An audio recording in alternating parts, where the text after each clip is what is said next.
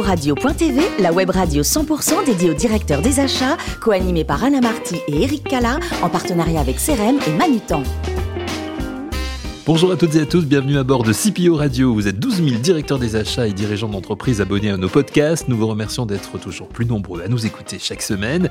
Vous pouvez réagir, je vous invite à le faire sur nos réseaux sociaux et notre compte Twitter CPO Radio-du-bas. Vous pouvez réagir pour nous dire comment vous trouvez par exemple nos co-animateurs. Antoine Campin, directeur général de Manutan France. Bonjour Antoine. Bonjour Eric. Et Pascal Leroy, spécialiste de l'aménagement des espaces de travail et managing directeur de CRM. Bonjour Pascal. Bonjour Eric. Nous avons le plaisir de recevoir Hervé Rocheteau, directeur directeur des achats de LCL. Bonjour Hervé. Bonjour Eric. Merci de nous faire le plaisir d'être d'être avec nous. On va parler longuement de votre métier de directeur des achats de LCL. Un mot sur votre parcours auparavant. Vous êtes né le 4 juin 67 à Bègle, à côté de, de Bordeaux. Sachant qu'on va finir en parlant du vin, parce qu'on est à Bordeaux. Mais enfin bon, je dis ça, je dis rien. Vous avez une, une formation bancaire. Hein. C'était clair pour vous de faire une carrière dans, dans la banque lorsque vous étiez étudiant? Non, pas quand j'étais étudiant, mais c'est venu euh, finalement assez rapidement.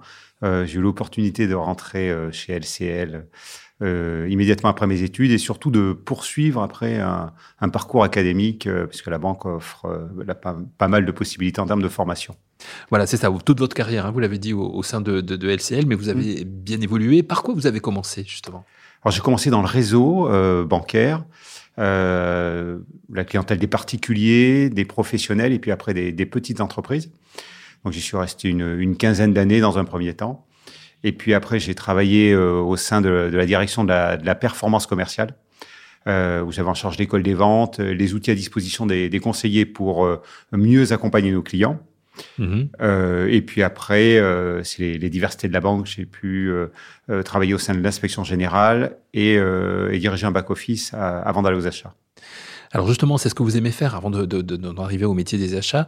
Euh, vous avez aimé faire, aimé découvrir chez LCL les différents métiers. C'était c'était une vraie volonté, une curiosité. Oui, alors c'est effectivement euh, si euh, l'on souhaite évoluer, euh, découvrir différents métiers. Euh, alors chez LCL et dans d'autres banques d'ailleurs, hein, c'est une possibilité qui nous est offerte. donc bah, à chaque fois que j'ai pu saisir de nouvelles opportunités, je l'ai fait. Et c'est assez stimulant d'ailleurs. Euh, c'est ce que j'ai réalisé il y, a, il y, a, un peu plus de quatre ans maintenant dans nos achats. C'est-à-dire qu'on a l'impression de réapprendre un nouveau métier, mmh. de se remettre en question. Euh, donc, euh, donc voilà, c'est assez vivifiant et, et, ça nous permet finalement de, euh, de mettre à chaque fois euh, au profit de nos clients tout ce qu'on peut apprendre de, dans de nouveaux métiers. Comment vous y arrivez justement aux achats il y a quatre ans? Là aussi, c'est pareil, c'est une opportunité. Vous dites tiens, bah, pourquoi pas ça? Non, alors les, achats, je connaissais, euh, mais je connaissais de, de, très très loin. Euh, c'est le directeur des, ressources humaines qui m'a proposé ce poste. Je ne savais pas vraiment en quoi ça consistait, pour être, pour être franc. Euh, donc, ben, j'ai eu différents entretiens avant, d'accepter. Euh, et puis, j'ai découvert un, un, univers à la fois passionnant, puisque euh, on travaille aussi bien sur de l'IT que sur du, du, transport, sur la gestion du fiduciaire. Euh, sur la partie du, du bâtiment aussi, puisqu'on a un réseau d'agences euh, assez dense. Euh, et c'est ce qui m'a donné envie d'y rester. Voilà. Et vous avez pris dès, dès, votre arrivée une première initiative, à savoir faire disparaître progressivement le, le papier au bénéfice du, du digital. C'est oui. ça en fait ce que vous aimez, c'est-à-dire j'arrive à un poste, bah, je me l'accapare et j'en fais ce que j'ai envie? Voilà, alors je ne l'ai pas fait tout de suite bien évidemment, euh, j'ai observé. Euh, et fort des expériences que j'avais eues à la fois dans le réseau euh, où cette démarche avait été engagée, puisque euh, nos clients effectivement aiment le physique, mais aiment aussi euh, le, le, digital, pouvoir réaliser des opérations à distance.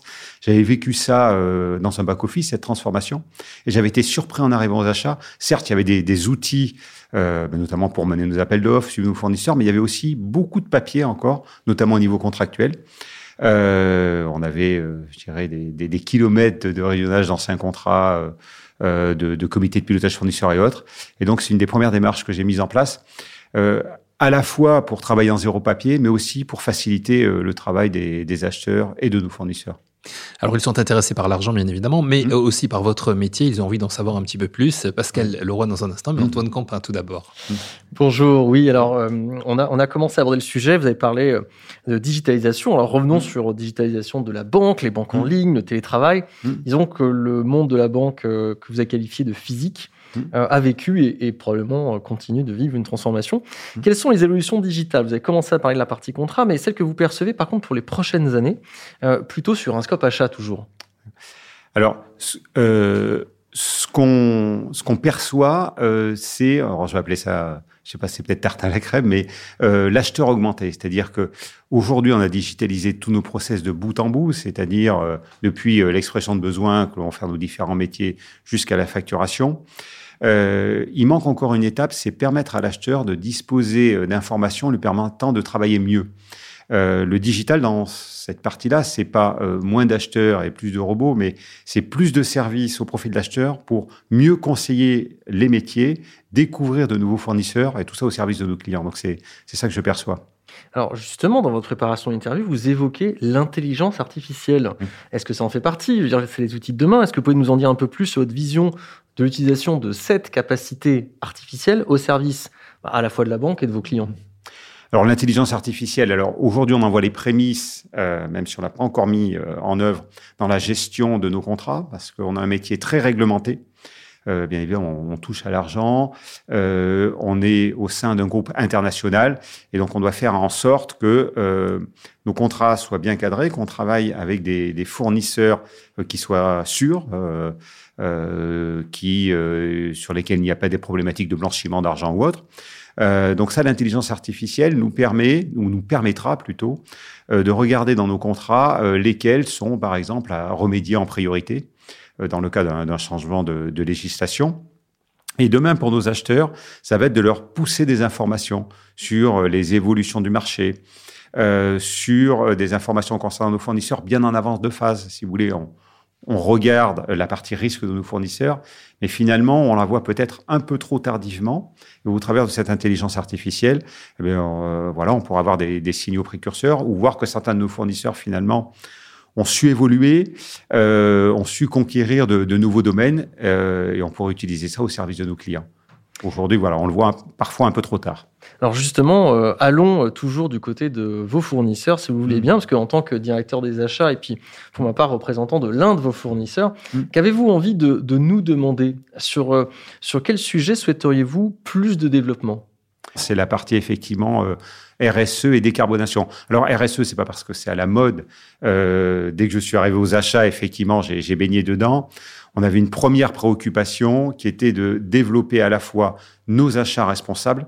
Alors, nos achats responsables, c'est les EAESAT, mais c'est aussi euh, les entreprises d'insertion. Euh, donc, ce qu'on a fait, euh, on, a, on a doublé grosso modo le volume des achats là, en, quatre ans, mais c'est encore trop peu. Euh, et demain, ben, dès aujourd'hui même, euh, il faut accélérer fort, ça va être sur la décarbonation. Qu'est-ce que peuvent nous apporter nos fournisseurs pour nous aider à aller un peu plus vite? Quelles sont leurs idées? C'est-à-dire, euh, finalement, amplifier la co-construction dans, dans, ce domaine, plus les écouter. Je vous remercie. Mm. Merci Charles-Antoine. Alors Pascal, vous aussi, je sais que vous avez pas mal de, questions à poser à notre invité. J'ai deux, deux questions principales. Mm. La, première euh, question d'organisation, alors les confinements euh, ont profondément impacté les métiers tertiaires dans leur organisation et également leur mode de management. Euh, Pouvez-vous nous en dire un peu plus sur la, sur la façon dont vous avez traversé cette crise et comment vous êtes organisé? Et mm. question subsidiaire, quelles sont les conséquences sur l'organisation du travail pour vos équipes aujourd'hui? Alors tout, d'abord, on a une chance, effectivement, vous, l'avez euh, cité en aparté, on, fait partie du groupe Crédit Agricole. Euh, la direction des achats s'insère dans la ligne métier achat du groupe Crédit Agricole. Euh, et on avait déjà l'habitude de travailler à distance, puisqu'effectivement, on est dispersé sur tout le territoire dans 48 pays. Euh, donc finalement, on était habitué euh, au télétravail. Alors ce qui s'est passé, c'est que ben, brutalement, du jour au lendemain, tout le monde a été 100% en télétravail. Bon, moi-même, je venais sur site euh, parce qu'il y avait encore un peu de papier pour euh, quand il fallait en récupérer, mais euh, on a été très bien organisé. tout le monde a été des, doté, pardon, des, des, des, outils dont il avait besoin. on a une chance aux achats, c'est d'avoir des collaborateurs très autonomes. C'est souvent soit des collaborateurs aguerris, soit euh, des collaborateurs qui ont suivi un cursus achat et qui ont cette habitude de travailler en autonomie, de savoir rendre compte euh, quand il le faut. Euh, malgré tout, il fallait pas perdre le lien, c'est-à-dire conserver cette autonomie, mais pouvoir échanger régulièrement. Donc, ce qu'on a mis en place, alors dans un premier temps, c'était des, des, points quotidiens pour pas forcément d'ailleurs parler travail, mais pour conserver finalement ce, ce, côté relationnel. Euh, et puis après, on s'est calé très rapidement et tout ce qu'on faisait physiquement, euh, eh bien, on s'est mis à le faire euh, à distance. Et aujourd'hui, on travaille en mode hybride, c'est-à-dire que une partie finalement du management, on le fait en présentiel. Une fois par semaine, on a un point de rencontre. Et euh, tout le reste, on le fait finalement à la discrétion de chacun. Ceux qui préfèrent être en télétravail euh, et suivent ces réunions en mode hybride. Euh, ceux qui préfèrent être en présentiel le font en présentiel. Parfait, merci. Mm. J'ai une question plus orientée RH, mais plutôt au titre d'exemple pour les, mm. les auditeurs qui, qui, nous écoutent, notamment ceux qui seraient peut-être plus, plus jeunes en tout cas que moi. Euh, lorsque vous avez pris vos, vos, fonctions actuelles, quels étaient vos principaux objectifs et votre, feuille de route? Première question. Et, et quelles ont été vos recettes pour réussir dans cette prise de poste? Alors, la feuille de route, elle s'inscrivait dans un cadre d'une transformation qui avait euh, démarré un peu avant que j'arrive. Euh, c'était la massification des achats. Euh, mais quand je dis massification des achats, c'était dans le sens d'une plus grande collaboration avec l'ensemble du groupe. Voilà, euh, aujourd'hui, le LCL est, autonome, bien évidemment, c'est une entité avec un directeur général, mais faisant partie d'un groupe, c'est développer ce partage-là. Donc ça, on est réussi euh, assez rapidement. Les dossiers achats que l'on pouvait partager, euh, par exemple, je, je pense aux, aux ESN, puisqu'on travaille souvent avec les mêmes ESN, on le faisait. Ce qu'on devait conserver à notre niveau, euh, je pense notamment aux travaux immobiliers, puisque je, je vous le disais, on a un parc d'agences d'environ 1500 euh, euh, unités. on le faisait à notre niveau.